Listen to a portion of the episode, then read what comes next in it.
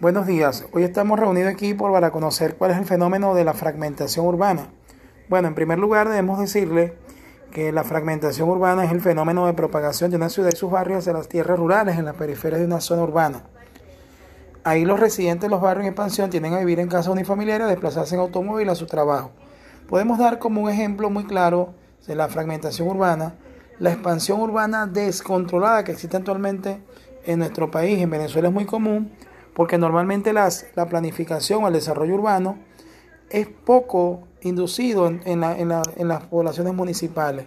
Esto es debido al resultado de cambios en el estilo de vida y en las pautas de consumo más que de aumento de la población, lo que, lo que conlleva una mayor demanda de la vivienda, de comida, transporte y turismo y de los servicios básicos, en este caso popularmente los de los servicios sociales como el deportivo. Quiero decirles que eh, a pesar de que Venezuela ha cambiado las formas de poder, nosotros pasamos de un Estado representativo, no participativo, a partir de la Constitución del año 99. Esto no ha logrado disminuir pues, los cambios que han existido en lo que es la, fragmentación urbana, porque indudablemente que ahora el poder está más cercano al pueblo, debido a que indudablemente eh, podemos tener como referencia de que en estos casos particulares eh, el poder popular está más cerca de lo que es las personas, no ha podido detener la expansión descontrolada y el resultado de estos cambios en, lo, mejor de la calidad de vida. También es bueno señalarle que estas zonas de expansión urbana están constituidas por las porciones de territorio municipales que se habilitan para el uso urbano durante la vigencia de los ordenamientos territoriales. Es bueno señalarle que en el caso del poder popular, a pesar de que se han constituido otras formas de organización, esas formas de organización han tratado pues de, mejorar la calidad de vida de los seres que habitan estos espacios, incorporándole algunos servicios públicos o acercándolos al, al perímetro urbano mediante planes parciales.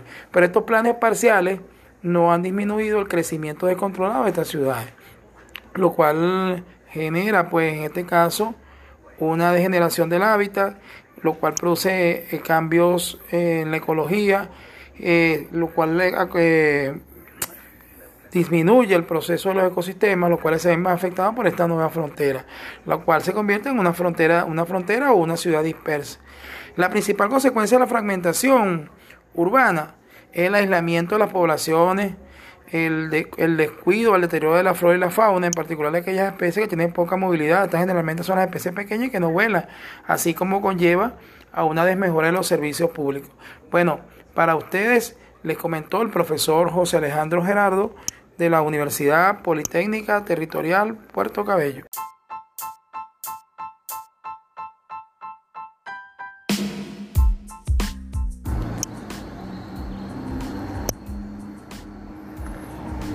Buenos días, José Alejandro Gerardo de la Universidad Politécnica Territorial Puerto Cabello. Mi tema es la masificación deportiva desde la Universidad Venezolana. Una inclusión, un modelo para la inclusión social de la, misión social. El deporte es un fenómeno sociológico del siglo XXI, reviste gran importancia en el mundo moderno, que desde la antigüedad del hombre tuvo en alta estima el deporte, por razones tanto profilácticas como recreativas. En la actualidad quiere un valor mucho más sustancial y significativo por su connotación social y política, sin descartar las razones anteriormente señaladas o invocadas como originarias de esta actividad. En Venezuela en los últimos años la inclusión deportiva y la, y social van de la mano, debido a la vinculación del deporte con el ascenso social, la importancia de la, de la actividad física cobra un espacio importante porque el deporte es prioritario en la ubicación de los espacios para mejorar la calidad de vida de los nuevos actores y en la ubicación de, estos, de, estos, de esta nueva población, debido al crecimiento acelerado y descontrolado, lo cual no permite una planificación acorde con el contexto habilitando espacios para la práctica de la, de la actividad física social.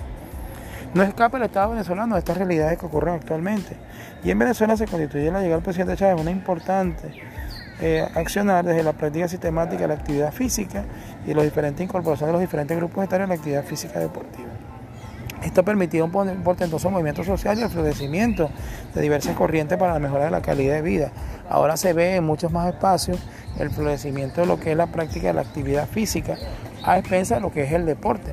Como ustedes bien saben, la actividad física es una actividad que realiza el ser humano para, todo movimiento que realiza el ser humano para mejorar su condición física.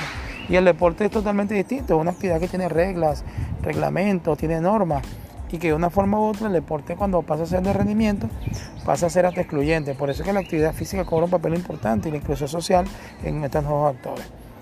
Debido a este tipo de acciones, es bueno señalarle que a través del Ministerio del Deporte se prepara una diversidad, una cantidad de planes para mejorar lo que es la inclusión social y la práctica sistemática de la actividad física, donde la inclusión social va de la mano.